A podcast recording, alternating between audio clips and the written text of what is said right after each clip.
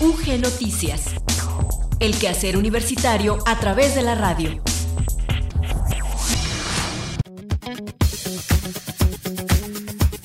Muy buenas tardes, muchas gracias por seguir en la sintonía de Radio Universidad de Guanajuato. Damos inicio a la emisión de UG Noticias de este jueves 16 de junio de 2022. Les saludamos en los controles técnicos Maricruz López y frente al micrófono Gloria Isabel Rodríguez. Transmitimos en la amplitud modulada en el 970 en Guanajuato Capital y en la frecuencia modulada en el 91.1 en León, 91.3 en San Miguel de Allende y 100.7 en la ciudad de Guanajuato.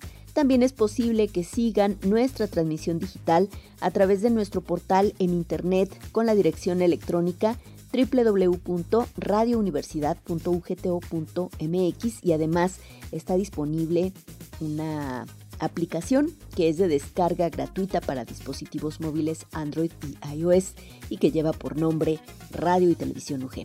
Reiteramos esta invitación para que nos acompañen durante los próximos minutos. Vamos a escuchar a continuación el avance informativo y también la efeméride del día.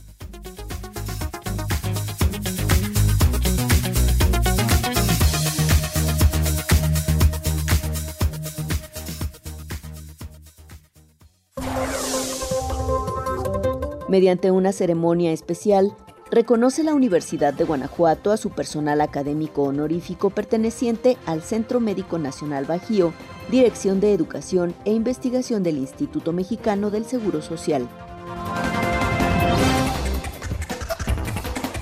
La Universidad de Guanajuato, la Universidad Autónoma de Zacatecas y el Instituto Mora serán sede de la décimo primera reunión de la red Waterlat Gobasit la cual se desarrollará en línea y abierta a todo público interesado, del 21 al 23 de junio.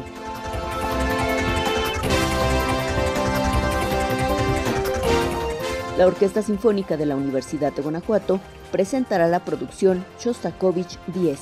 El lanzamiento de este disco tendrá dos fechas. La primera, en formato virtual, se realizará el 24 de junio y la segunda, con un concierto en el Teatro Principal, será el 30 de junio.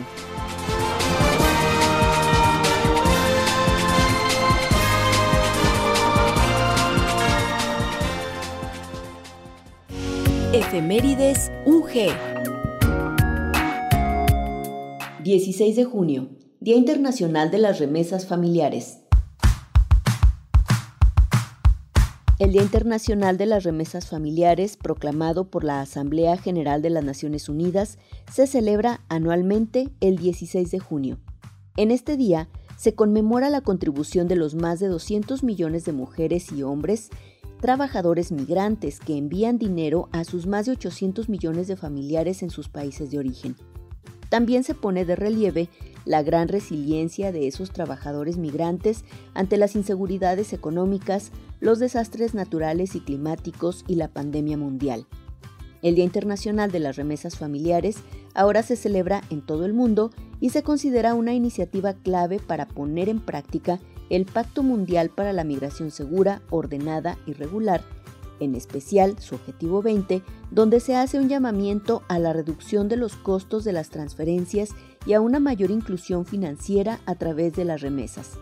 Las remesas o pagos transfronterizos interpersonales de valor relativamente bajo son un salvavidas esencial para el mundo en desarrollo. Las remesas individuales pueden ser de un valor relativamente bajo, pero en su conjunto, estos flujos triplican el importe que se destina en todo el mundo a la asistencia oficial para el desarrollo. Las remesas sirven para atender muchas necesidades básicas de los hogares y apoyan el desarrollo de competencias y oportunidades mediante la formación y la iniciativa empresarial. Esos recursos tienen efectos transformadores en los hogares y las comunidades locales y favorecen que muchas familias logren sus propios objetivos de desarrollo sostenible. Los flujos de remesas se han multiplicado por 5 durante los últimos 20 años y han servido para contrarrestar las recesiones económicas en los países receptores por su carácter anticíclico. La COVID-19 ha sido una prueba de fuego para las remesas mundiales. De hecho, las primeras previsiones de fuertes caídas subestimaron en gran medida la resiliencia de los flujos de remesas. Un informe del Banco Mundial publicado en mayo de 2021 revela una disminución de las remesas de solo un 1.6% al pasar de los 548 mil millones de dólares en 2019 a los 540 mil millones de dólares en 2020 pero los datos actuales aún muestran más su fortaleza, ya que, de acuerdo con los datos de 2021, las remesas han aumentado, llegando a alcanzar los 605 mil millones de dólares, según datos del 2022 del Banco Mundial. La resiliencia de esos flujos nos sorprende. Las remesas constituyen la vertiente financiera del contrato social entre los migrantes y sus familias en sus países de origen, si bien estos flujos de entrada ascienden a miles de millones, la cifra más importante corresponde a las remesas mensuales de un promedio de entre 200 y 300 dólares. Los cambios de comportamiento entre los migrantes y la diáspora durante el último año han impulsado todavía más la resiliencia de las remesas. Entre esos cambios cabe destacar el aumento de los ahorros para apoyar los flujos de remesas, el mayor uso de los canales de envío oficiales y el primer envío de dinero de más migrantes a sus hogares la depreciación de la moneda local en los países receptores y el mayor apoyo gubernamental a los migrantes legales en los países de acogida durante la pandemia también han influido. Uno de los principales catalizadores de las remesas oficiales durante 2020 y 2021 fue la adopción acelerada de la tecnología digital por parte de los trabajadores migrantes y sus familias, la digitalización en línea y móvil ha impulsado los flujos de remesas durante este difícil periodo y lo seguirán haciendo en el futuro. Solo las remesas enviadas con tecnología móvil aumentaron un 65% durante 2020 hasta alcanzar los 12.700 millones de dólares. Este cambio se vio favorecido por los confinamientos y las normas de distanciamiento físico que impulsaron el abandono de los canales informales y el uso de efectivo por parte de los remitentes y los destinatarios. La digitalización es más económica que las transferencias de efectivo y ha reforzado la adopción de dinero móvil, lo que promueve la inclusión financiera de los migrantes y sus familias. El Día Internacional de las Remesas Familiares y las Naciones Unidas encomian la determinación y la resiliencia del espíritu humano personificado en los trabajadores migrantes. Además, las Naciones Unidas hacen un llamamiento para que los gobiernos, el sector privado, las organizaciones de desarrollo y la sociedad civil promuevan las soluciones digitales y financieras para que las remesas impulsen una mayor inclusión y resiliencia sociales y económicas.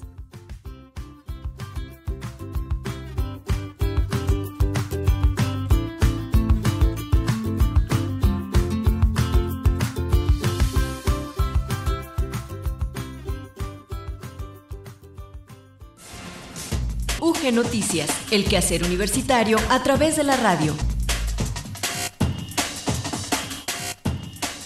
En el detalle de la información les compartimos que la Universidad de Guanajuato reconoció mediante una ceremonia especial la labor docente de más de 50 profesionistas de la salud pertenecientes al Centro Médico Nacional Bajío, Dirección de Educación e Investigación del Instituto Mexicano del Seguro Social quienes han contribuido a la formación de estudiantes de pregrado y posgrados de la Casa de Estudios.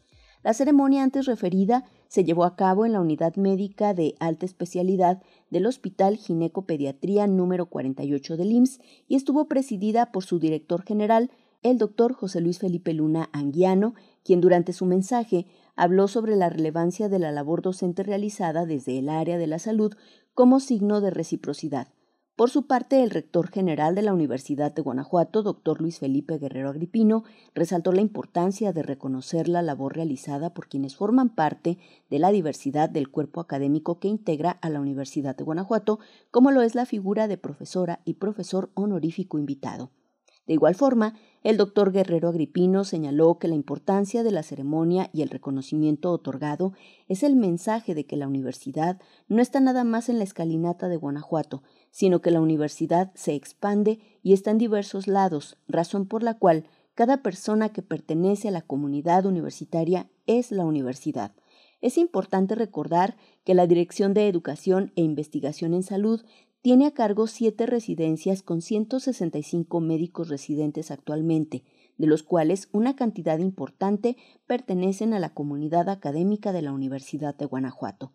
También es de subrayar que derivado de la coordinación que existe entre el Campus León y la Dirección de Educación e Investigación en Salud, desde septiembre del año pasado se ha dado la oportunidad de recibir en los campos clínicos a un aproximado de 116 médicos preinternos de octavo y noveno semestres para los módulos de ginecología, obstetricia y pediatría, lo que les permite recibir una amplia gama de aprendizaje desde la unidad médica de alta especialidad.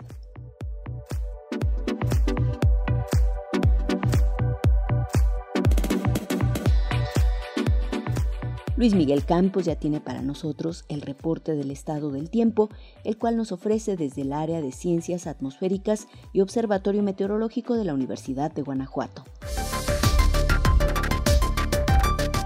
¿Qué tal amigos de Radio Universidad? Excelente saludo y un cordial y eh, afectuoso abrazo para todos en este jueves. Pues las condiciones siguen siendo mucho viento, poca lluvia y un poco más fresco el ambiente. El centro de la República y el estado de Guanajuato se mantienen bajo los efectos de un canal de baja presión combinado con humedad proveniente del huracán Blas, el cual sigue moviéndose a través del Pacífico.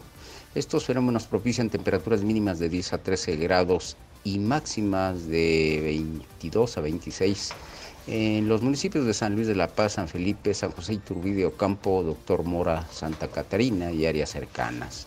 Los municipios del corredor industrial centro y sur de la entidad tendrán mínimas de 14 a 16 grados y máximas probables de 27 a 30, bastante fresco. El único municipio con temperaturas un poco más elevadas, las máximas, serán de 31 a 33 grados, Abasolo.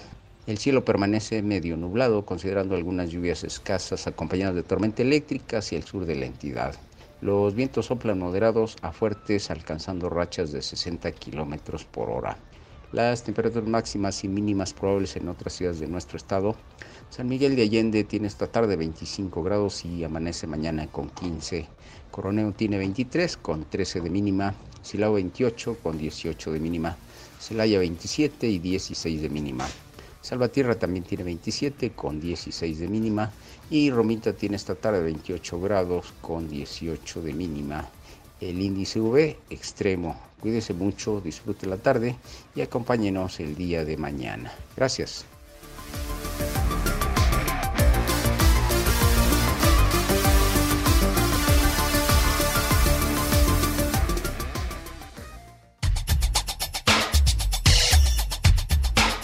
Entrevista UG.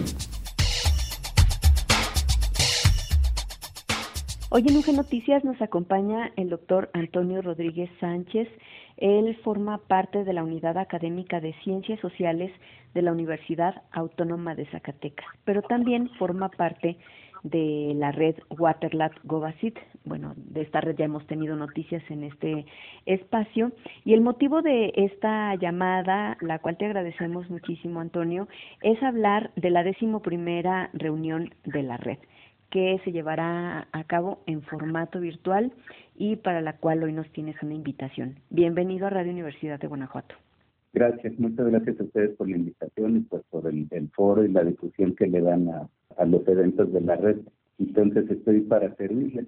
Como lo había mencionado, hemos tenido ya noticia de Waterlat Kovacic, pero a mí me gustaría que nos hablaras un poco más del trabajo que está realizando en estos momentos la red. Sí, bueno, la red en estos momentos se encuentra en este marco, tratando de dar salida a esta reunión que no se pudo llevar a cabo de manera presencial en, de un Guanajuato por la situación de la pandemia. Entonces, después de, reorganizarnos, de discutir y ver las mejores opciones, si se reprogramaba o se cambiaba de sede, etcétera, pues bueno, se llegó al consenso de que las actividades se realizaran pues de manera virtual o en línea y en ese momento pues los esfuerzos están dirigidos exactamente a, a este evento, ¿no? Que, es en el marco de, esta reunión que no se llevó a cabo de manera presencial. Y que en esta ocasión han dedicado al tema de agua, territorio y democracia sustantiva, construyendo proyectos políticos en defensa de la vida. Sí, sí, sí, en, en el marco y en esta temática es como se han ido, digamos, teniendo foros los diferentes encuentros que se han realizado. Entonces, en este sentido, nosotros teníamos planeado hacer una, una mesa de manera presencial en el que se hablara de, de, la problemática del agua en, en escenarios de escasez, escenarios semiáridos. Y bueno, ya teníamos preparado ahí eh, alguna lista de ponentes, también teníamos preparada una publicación que por cierto ya está en, proceso. Y bueno, no pudo llevarse a cabo, entonces en ese sentido decidimos hacer una coorganización entre la Universidad de Guanajuato, la Universidad Autónoma de Zacatecas y el Instituto de Investigaciones Doctor José María Luis Mora de la Ciudad de México, en el que decidimos dar un subtítulo bueno, es el siguiente, política del agua con justicia social, medioambiental, espacios hidrosociales, problemas de desarrollo y transformaciones históricas, como para darle, este, para que tuviera presencia, ¿no? Lo que, lo que va a abarcar cada uno de las, de las sedes. Entonces, en ese sentido fue como nos organizamos y pues entre las tres instituciones logramos estructurar un evento, creo que, que bien dirigido, que va a durar tres días, ¿no? Este, es la próxima semana, el martes 21 de, junio, allá en, en, la Universidad de Guanajuato, el miércoles 22 acá en, en Zacatecas y el jueves 23 en la Ciudad de México, en el Instituto Mora. Entonces, es como pensamos hacerlo, ¿no? Ahora, la red está conformada por muchas personas que están en el tema del agua. Específicamente, ¿quiénes estarán participando y con qué temas durante estos tres días? Sí, sí, sí, la, la red es una red amplia, es una red internacional que coordina este, el doctor José Esteban Castro desde Argentina. Entonces, básicamente, las personas que, van a participar no todas son parte de la red, pero bueno, son invitados nuestros. Y por ejemplo, en, en la Universidad de Guanajuato se va a realizar un panel de expertos. Este es el 21 de junio, a las 10 horas, un panel de expertos en el que pues tienen una participación, una mesa bastante nutrida, ¿no? Por ejemplo, tienen al maestro Alberto Carmona Velázquez, que es director general de, Cambio Climático y Sustentabilidad, bueno, el título, se me, había pasado eso, me regreso tantito, es Ciudades, Agua y Cambio Climático. Y luego una pregunta, ¿cómo lograr una gobernanza ambiental con justicia desde lo local? Entonces va a participar el, el maestro Alberto Carmona Velázquez, va a participar la doctora Flavia Guerra y va a participar el doctor Jaime Sainz Santa María y como moderador pues va a estar este, el doctor Alex Caldera, ¿no? Es, es el anfitrión, digamos, él está allá en Guanajuato. Esta mesa es muy interesante, tiene como objetivos abordar los retos de la organización social, la distribución de poder y los arreglos institucionales para la construcción de una eh, gobernanza democrática en un escenario de cambio climático. Es bastante interesante, me parece, el, el tema. Para el miércoles 22 eh, nos toca ser anfitriones acá en la Universidad Autónoma de Zacatecas. Aquí vamos a hablar acerca de los problemas del desarrollo y su relación con la producción hidrosocial del espacio. Es decir, por producción hidrosocial entendemos en este escenario político que configuran los diferentes actores que toman decisiones, pero también los que son afectados en torno a la gestión y a la administración del agua. Entonces, aquí vamos a contar con la presencia del, bueno, de manera virtual, el doctor José Esteban Castro va a dar una conferencia magistral que se titula Agua, Desarrollo y Conflictos Socioecológicos, obstáculos y oportunidades que enfrentan los procesos de democratización de la política y gestión del agua en regiones semiáridas. Creo que, que es una, una ponencia bastante ad para el escenario climático que tenemos acá en Zacatecas y bueno, que se está viviendo en todo el norte del país, ¿verdad? Este, basta echarle un vistazo a los periódicos para ver problemas de sequía en Coahuila, en Chihuahua y bueno, qué decir de Monterrey, ¿no? De, de la ciudad de Monterrey. Esta va a ser el, miércoles 22 a las 10 horas, tiempo de la Ciudad de México, y por la tarde vamos a tener una mesa de análisis sobre los problemas sociales de agua en Zacatecas. Esta va a ser a las 5 de la tarde y vamos a, manejar aquí diferentes temas. Por ejemplo, vamos a hablar el efecto de la minería en el manejo del agua, este, a nivel nacional. Vamos a hablar acerca de la concentración y uso intensivo del agua subterránea aquí en Zacatecas. Vamos a hablar acerca de acciones y restos en la defensa del agua el caso de la construcción de la presa Milpilla, también acá en, Zacatecas, y la gestión urbana de, del agua. Entonces, para esta mesa nos va a acompañar la doctora Ruth Robles Berumen, la doctora Elvira Ivón Muñoz Morales, la maestra Grecia Eugenia Rodríguez Navarro, la doctora Ine Redín Morales y el doctor Darcy Serchou, todos ellos de aquí de la Universidad Autónoma de Zacatecas. Y cerramos el jueves 23 allá en la Ciudad de México, en el Instituto Mora. Ellos organizaron un conversatorio que se llama Geografías de la Desecación, Ríos, Lagos, Canales y Manantiales. Estudios de caso en el siglo XX. Este es un trabajo más histórico, pero bueno, nos, nos permite ver la manera en la que los paisajes hídricos, las fuentes de agua y todo esto se han ido transformando a lo largo del tiempo, ¿no? lo que era antes y lo que es ahora. Entonces, esta empieza a las 11 de la mañana y participan la maestra Fernanda Lara Manrique, Narita Elizalde, Jade Lagarter, doctora, investigadora, Edgar Lara Paredes, maestro, la maestra Jessica Domínguez y moderan la doctora Concepción Martínez Omaño. Entonces, pues a grandes rasgos es lo que, lo que tenemos programado para la siguiente semana, ¿no? En, este marco de la onceava reunión de la red Water Global. Doctor, además, muy importante en estos momentos reflexionar, seguir insistiendo en la búsqueda de soluciones a todos los problemas que implica el acceso al agua, que es un derecho humano. Sí, claro.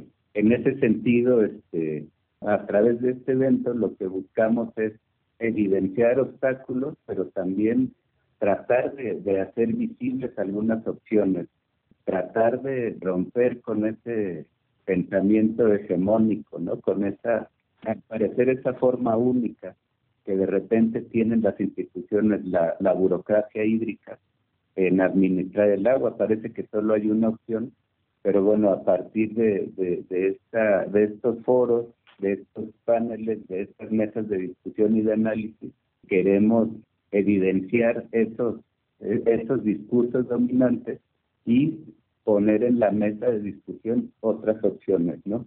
Que por supuesto nos dirijan a, que se cumpla lo que aquí en México está dentro de la Constitución, que es el derecho humano al agua, ¿no? Ya a, a, 12 años de que fue este, de que se instauró en la Constitución, pues bueno, todavía seguimos, seguimos en la lucha de que esto se, se lleve a cabo y que se cumpla, ¿no? Entonces, pues sí, desde aquí, desde la, desde la academia y en estos foros, pues intentamos poner nuestro, nuestro granito de arena. Y bueno, pues del interés de un público muy amplio es en línea, es en formato virtual. Eh, me imagino que por ahí en redes sociales eh, del Campus León, de la División de Ciencias Sociales y Humanidades, ahí podremos tener los detalles de la información, sobre todo para el acceso a las sesiones. ¿Es necesario hacer algún tipo de registro, doctor? No, ahí mismo en el, en el programa, en el programa que seguramente está circulando ahí en las redes sociales, hicimos un cartel y hicimos un programa. Entonces el cartel nada más este, señala horarios y títulos de las sesiones. El programa tiene toda la información a detalle.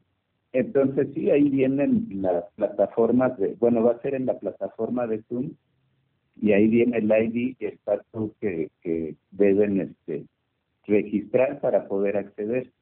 De cualquier forma, en caso de que no pudiera ser así, se va a estar transmitiendo de manera simultánea por Facebook y me parece que también por YouTube.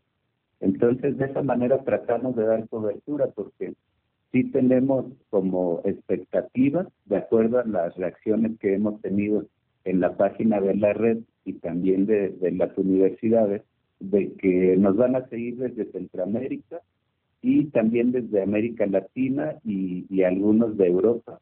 Por eso en el programa y en el cartel ponemos los diferentes horarios, ¿no? Este, hora de México, hora de Centroamérica, hora de Bolivia y Paraguay y la hora de Argentina y de Brasil también. Entonces, este, sí, en el programa está detallado direcciones y, claves que necesitan para ingresar, si es que nos quieren seguir directamente por Zoom, o si no, este, la transmisión, repito, va a ser simultánea por Facebook y YouTube podemos buscar las redes sociales de Waterlat Govasit de la División de Ciencias Sociales y Humanidades del Campus León de la Universidad de Guanajuato o bien de la Unidad Académica de Ciencias Sociales de la Universidad Autónoma de Zacatecas, desde donde usted hoy nos comparte esta información. Doctor Antonio Rodríguez Sánchez, muchísimas gracias por habernos acompañado hoy aquí en Radio Universidad de Guanajuato para invitarnos a ser parte de la décimo primera reunión de la red Waterlab Govasit. No, pues muchas gracias a ustedes por la difusión, por el apoyo que, que nos brindan para que podamos llegar a un público más amplio y pues nada, agradecer también por todas las atenciones. Muchas gracias. Gracias a usted, 21, 22 y 23 de junio de 2022. Gracias. Así es, hasta luego.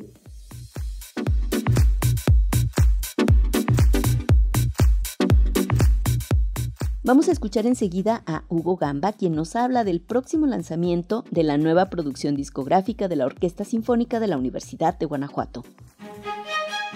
Cultura UG.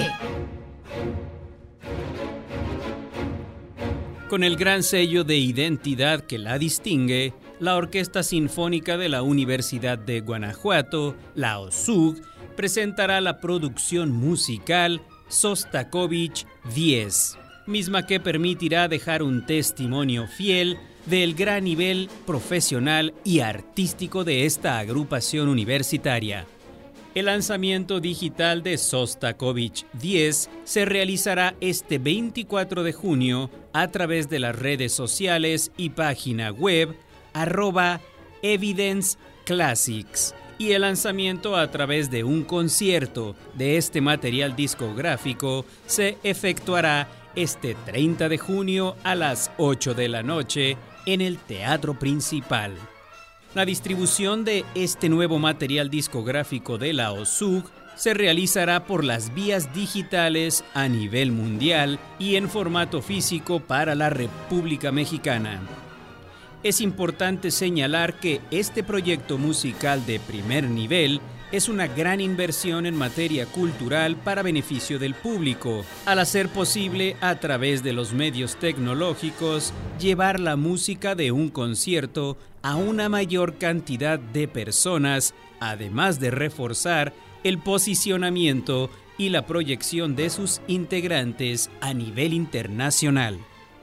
La producción musical Sostakovich 10 contará con un repertorio de la música sinfonista más importante del siglo XX.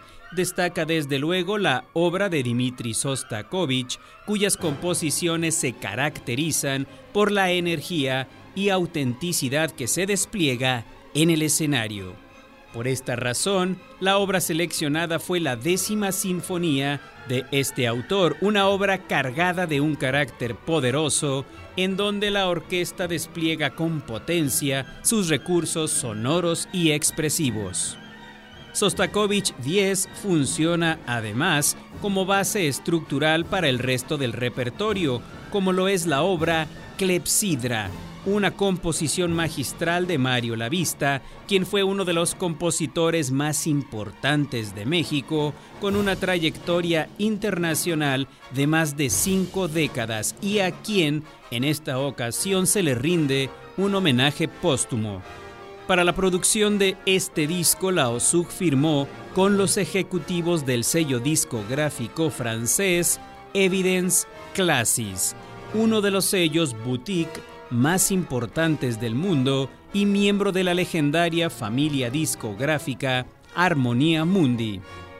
La producción de Sostakovich 10 estuvo a cargo de Michael Fine, ganador de un premio Grammy y reconocido internacionalmente como uno de los mejores productores de música clásica junto a Polyhymnia International, empresa de ingeniería de sonido líder a nivel mundial, quienes aceptaron tomar el proyecto en atención al éxito de sus colaboraciones anteriores con el maestro Roberto Beltrán Zavala, director titular actual de la OSUG.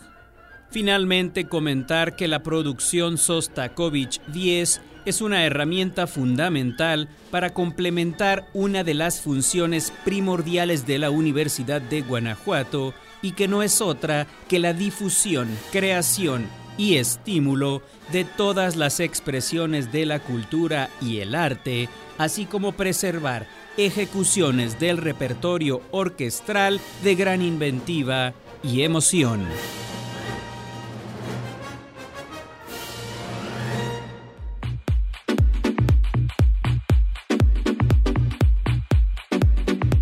Esta información, invitación, llegamos por hoy al final de UG Noticias. Muchas gracias por habernos acompañado. Nos despedimos en los controles técnicos Maricruz López y frente al micrófono Gloria Isabel Rodríguez. Y junto con mis compañeros Enrique Arriola, Hugo Gamba y Luis Miguel Campos, les deseamos que pasen una muy buena tarde. En UG Noticias les esperamos de nueva cuenta mañana viernes. Hasta entonces. UG Noticias. El quehacer universitario a través de la radio. UG Noticias es una producción de Radio Universidad de Guanajuato, Sistema de Radio, Televisión e Hipermedia.